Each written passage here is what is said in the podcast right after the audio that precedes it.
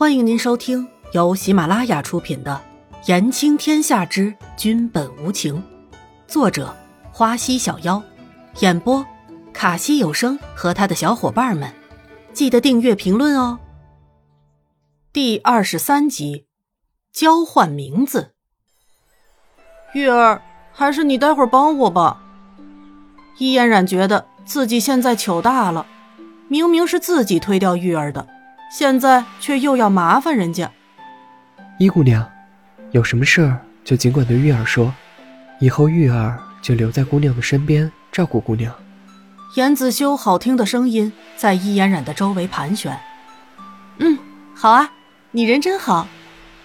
伊嫣然对眼前的这个温和的男子心里充满了好感，这个男子好像什么都想得很周到的样子。恍惚间。一个人影出现在了伊嫣染的脑海里，伊嫣染是想起了秋末，那个从小对自己百依百顺的男人，一直包容着自己，呵护着自己。因为秋家和伊家是世交，所以在很小的时候，秋末便像个哥哥一样保护着伊嫣染。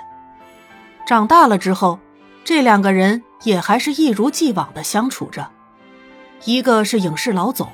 一个是演艺圈的新星，两家都是 S 市的贵族，所以两家的人都很看好伊嫣然和秋末在一起，并且外界也都是认为这两个人是金童玉女，应该在一起的。但只有伊嫣然知道，他一直都只把秋末当哥哥。秋末从没有对伊嫣然说过“我爱你”，但是他的世界就是在围着伊嫣然转。伊嫣然的事，大大小小都要经他的手才放心。伊嫣然当初进演艺圈的时候，也是秋末一直在背后安排的。伊嫣然的话，对于秋末来说就是圣旨了。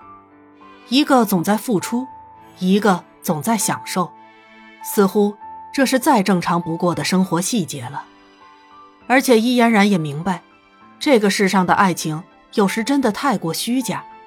真正肯为对方出生入死的几乎为零，大部分的人都是在为某种利益出卖着自己的婚姻。要找一个像秋末哥一样对自己好的人，恐怕是再也没有了。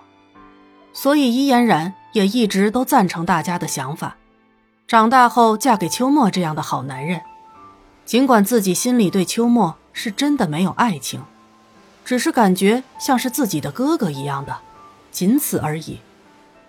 伊嫣然恍惚的想起了往事，就好像秋末哥一直都守在自己的身边，没有离开过一样。严子修看着伊嫣然出神的样子，伊姑娘在想什么呢？有什么心事可与在下说说？回过头来的伊嫣然看着严子修的温和样，错觉间闪现了秋末看着自己疼爱的目光，竟有些迷迷糊糊了。秋末哥，他是你派来替你保护我的人吗？